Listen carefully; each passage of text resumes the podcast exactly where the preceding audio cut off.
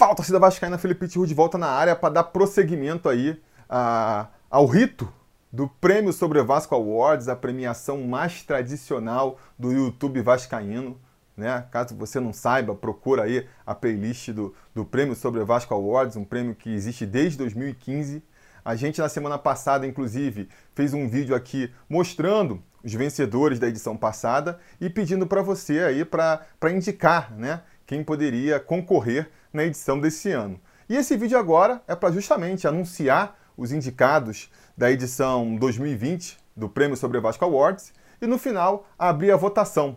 Vocês vão aí decidir quem merece ganhar cada categoria e na semana que vem, né, dar uma semaninha aí para vocês votarem. Na semana que vem a gente volta com a, a grande premiação do, do prêmio sobre a Vasco Awards, beleza? Então vamos lá, vamos indicar aqui, é, anunciar né, os indicados de cada categoria é, para vocês votarem. Começando com a categoria pior jogador, e aí nessa categoria vai ter muito indicado aí, hein? Carlinhos, Felipe Bastos, Gustavo Torres, Leandro Castan, Léo Gil, Lucas Ribamar, Neto Borges e Iago Pikachu. E aí, desses aí, quem você acha que foi o pior jogador do Vasco no ano? Pior jogo do ano. Vasco 0, Botafogo 0, né, na Copa do Brasil, que custou nossa eliminação é, nessa competição. Bahia 3, Vasco 0. Vasco 1, Ceará 4 em São Januário, e aí esses jogos já são pelo Campeonato Brasileiro. Vasco 0, Curitiba 1, também em São Januário. Bragantino 4, Vasco 1. E finalmente Fortaleza 3, Vasco 0. E aí, desses jogos, qual que vocês acham que foi o pior do ano? Votem aí no formulário que a gente vai revelar no final aqui da, da edição. Maior decepção do ano, o que, que mais decepcionou vocês esse ano? A campanha aí, sócio zero? O processo eleitoral do Vasco? O rebaixamento do Vasco? Ricardo Sapinto?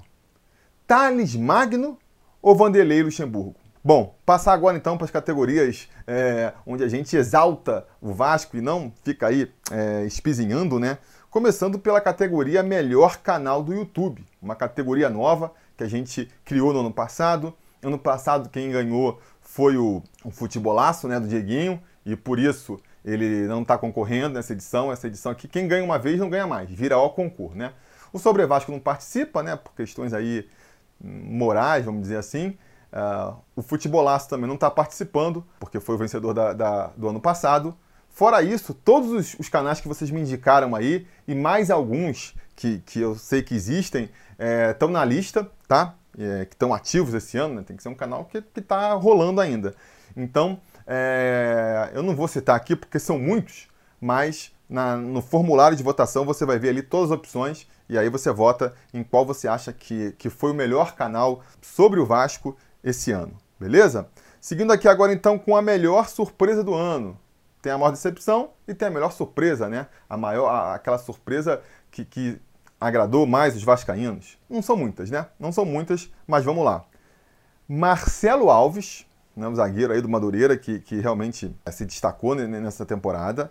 O Ramonismo, foi ali uma, um, um movimento breve, mas surpreendente, né? Os títulos do Vasco no Sub-20. Vasco aí que depois de bater muito tempo na trave conseguiu ganhar aí a, a Copa do Brasil e a Supercopa, vai participar da Libertadores agora no finalzinho do ano. E o Vasco na liderança do Brasileiro, né? Foi só uma rodada, foi lá no começo, mas não deixa de ser surpreendente, não é mesmo? Agora, categoria seguinte, melhor cria da base do ano.